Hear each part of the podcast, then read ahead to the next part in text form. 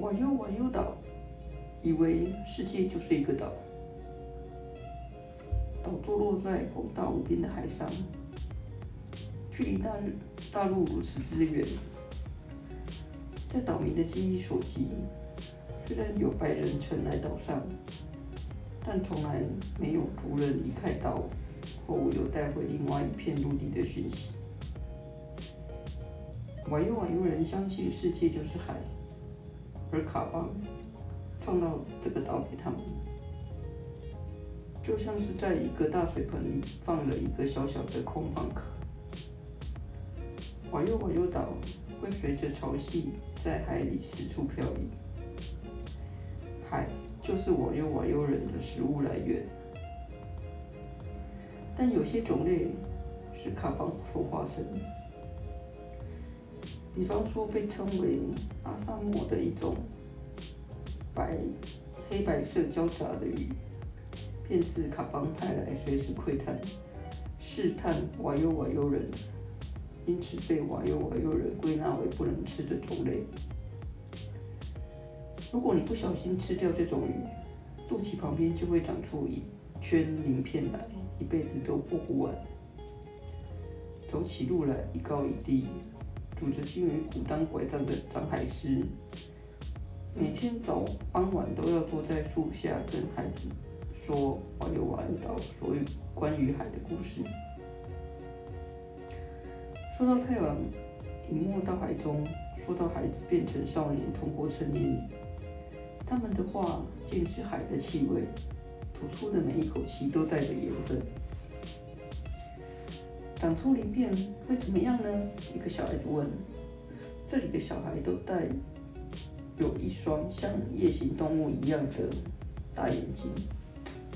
哎呀，我的孩子，人是不能长鳞片的，就像海龟不能肚子朝天空睡觉。另一天，长地师则带着孩子走到山凹与山凹之间的土地，那里。长着阿卡巴，意思是像手掌一样的植物。岛上仅有极少可供淀粉的植物，阿卡巴就是其中一种。丛生的植物仿佛伸出无数的手，伸向天空祈祷。由于岛太小，也没有什么工具可以使用，岛民在种植这些植物时，会在土地上堆满石块。一面挡风，一面保持土壤湿度。要有爱啊，用爱把土围起来。土是我有我有岛最珍贵的东西，像雨水和女人的心一样。长地师带着孩子学习如何布置石块，他的皮肤就像干裂的泥土，泥土背脊拱起如土丘。世界上只有卡邦、海跟土。值得信任，孩子们。岛的东方有一片环礁围绕起来的泻湖，这是岛民用小型手网捕鱼和采集贝类的好地方。岛的东北大约十耶克，意味着投掷十次的椰子壳距离外有一处珊瑚礁岩，在退潮的时候会全部露出。是海鸟聚散的地方。岛民用一种树枝编织的纯叫古阿纳的工具捕鸟。从外表看来，古阿纳只是单纯一端削尖的棍子。岛民在盾的那一头打了一个洞，穿上咸草编成的绳子。瓦尤瓦尤人带着古阿纳排。划着独木舟接近珊瑚岛，然后任由洋流带他们沿着岛航行。他们故意不看海鸟，心里面对卡邦祈祷，然后在洋流带着船接近鸟的一瞬间，奋力甩出古古安娜。被卡邦祝福的绳子会刚好套在海鸟的脖子上，在一选手就可以用尖的那一头把鸟刺死。血水会从尖端流下，仿佛受伤的是古瓦纳似的。信天翁、尖鸟、军舰鸟、海燕、鸥鸟以及生产力来对抗古瓦纳。他们在春季仅在岛上筑巢产卵，因此这个季节，瓦尤瓦尤人每天吃蛋，脸上都挂着残酷而满足的微笑。和所有的岛一样，瓦尤瓦尤岛除了雨水和岛中心的一座湖以外，淡水常常不足。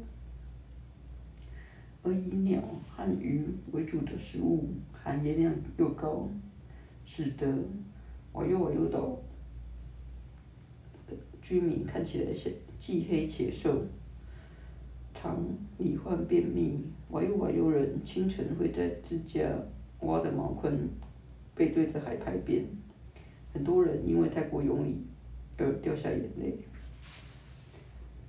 岛并不大。以一般人脚程来说，大概从早饭到午饭过后不久就可以走完一圈。也因为岛不大，所以岛民习惯粗略的说此刻是面向海或背向海。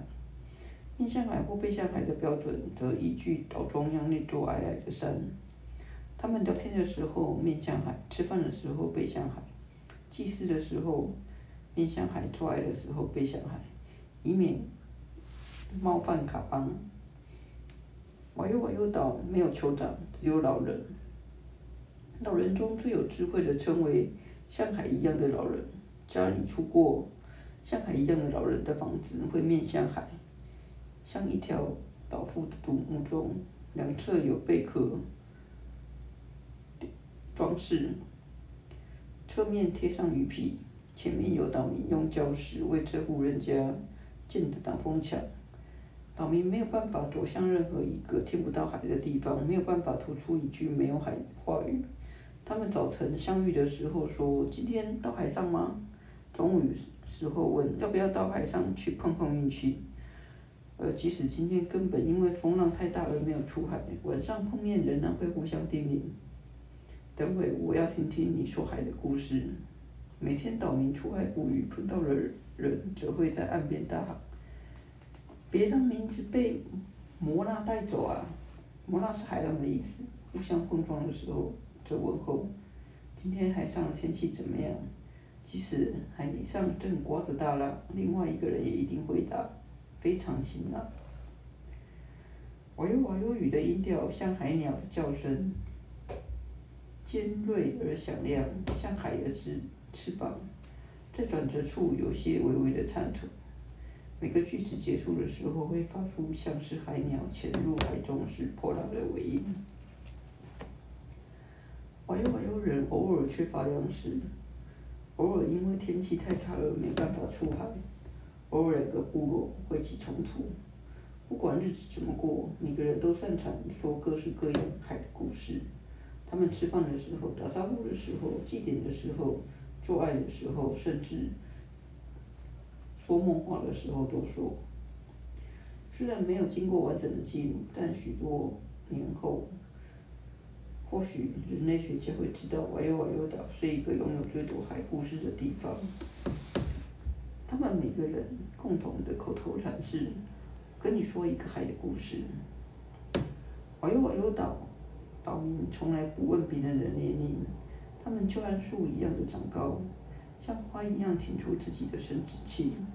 蚌一样固执的等待时间流逝，海龟一样的嘴角带着微笑死去。他们的灵魂都比外表还要老一些，而且因为长期凝视海，以至于眼神忧郁。老年罹患白内障，死前多半已是失去视力的老人，会问床边的子孙说：“现在海的天场天气怎么样？”瓦尤瓦尤人把能够看。海失去这件事视为卡卡邦的恩典，生活的梦想。至死前一刻，仍渴望在脑海里留有海的形象。瓦尤瓦尤岛的男孩出生的时候，还父亲为他们选了一棵树，每次月亮时候附身一遍，就在上头刻一条刻痕。到了一百条刻痕的时候，男孩就要建造属于自己的。泰拉瓦卡。若干年前，唯一停留在岛上一段时间的英国人类学家泰迪把泰拉瓦卡继承是独木舟，其实不然，它比较像是一种草船。由于岛太小，并没有太多树茎构出的树叶可以直接做成独木舟。泰迪的记录可以说是人类学上的笑话，不过并不算愚蠢的笑话。任何人看到泰拉瓦卡，都会以为那是一棵树所造成。瓦尤瓦尤人先用树枝、藤条和三四种芒草编织成骨架，再用水将植物纤维融成纸浆。浇灌上去，如是三遍。完成以后，缝隙再按再抹上一层沼泽地的黏泥炭土来填实，最外层则涂上防水液树液的防水。从表面上看，泰拉瓦的确就像一株大树挖空所造成扎实完美。现在坐在岸边的少年，拥有一条全岛最漂亮结实的。泰拉瓦卡，他的脸具备了瓦尤瓦尤人所有的特征：他鼻深邃的眼瞳、阳光般的皮肤、忧郁的背和健实的四肢。阿特烈，不要坐在那里，那里的海，里面的魔鬼看得到你。一个路过的老人这样对少年喊。曾经，阿特烈跟所有的瓦尤瓦尤人一样，以为世界就是一座岛。像空蚌壳漂浮在海上。阿特烈从他父亲那里学会造船技术，族人夸他是岛上少年钻造船技术最好，甚至超过他哥哥纳列达。虽然年纪轻，但阿特烈的身材适合当鱼，潜水的时候可以一口气追捕三条鬼头刀。岛上所有的女孩都在心里爱慕着阿特烈，幻想。他有一天能在路上拦住自己，扛进草丛，然后过了三次月圆，确定自己怀孕后，偷偷告诉阿特里，回家后若无其事的等待他拿金骨做成的刀来求婚。或许岛上最美丽的少女乌尔苏拉也是。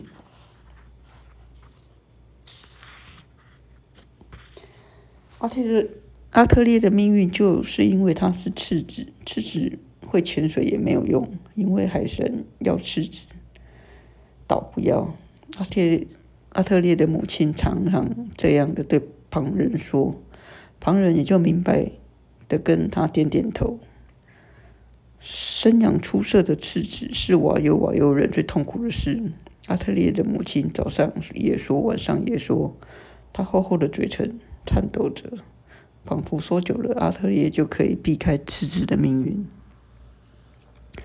除非长子夭亡，瓦尤瓦尤岛的赤子很少结婚，然后变成像海一样的老人，因为他们在出生后的第一百八十次月圆时，会不被赋予一趟有去无回的航海责任。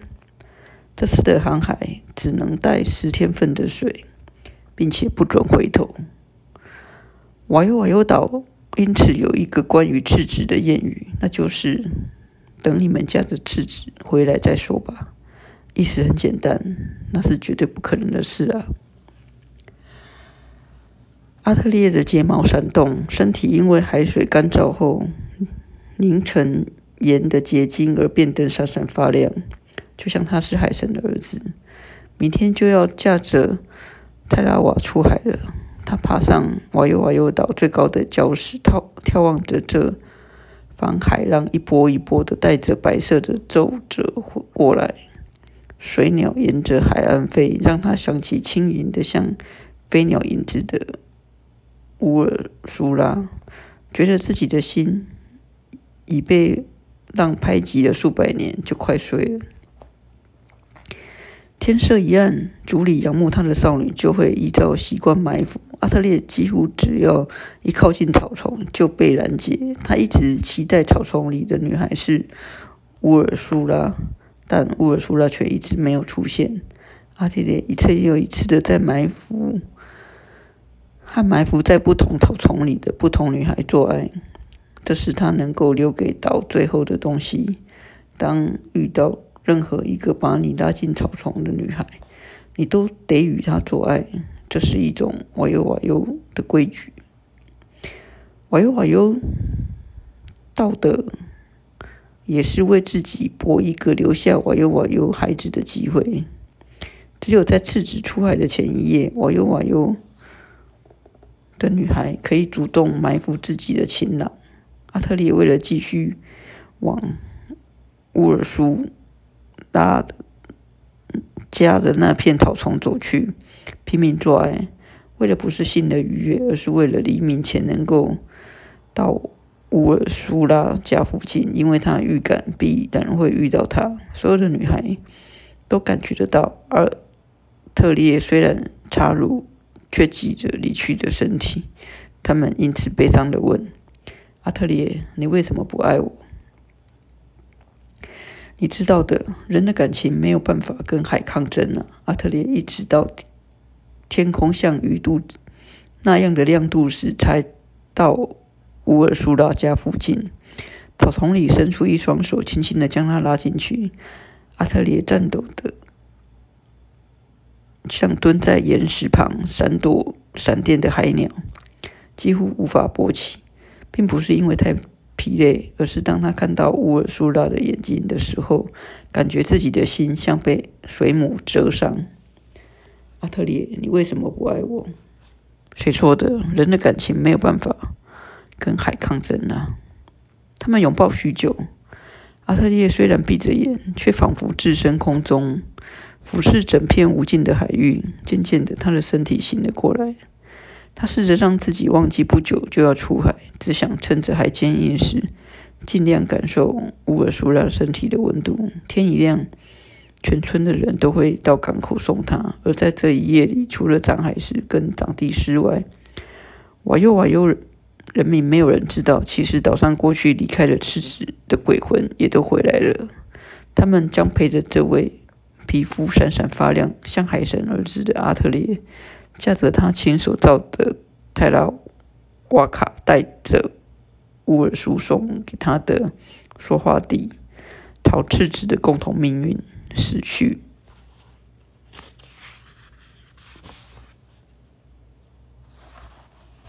这是吴明义的《复眼人》，非常特别的一本小说。瓦尤瓦尤岛是一个很特别的岛。如果你也看过这本书，你就知道我在说什么。我是布鲁上，这是布鲁上的阅读时间。今天就跟你分享到这边，希望你会喜欢。我们改天见。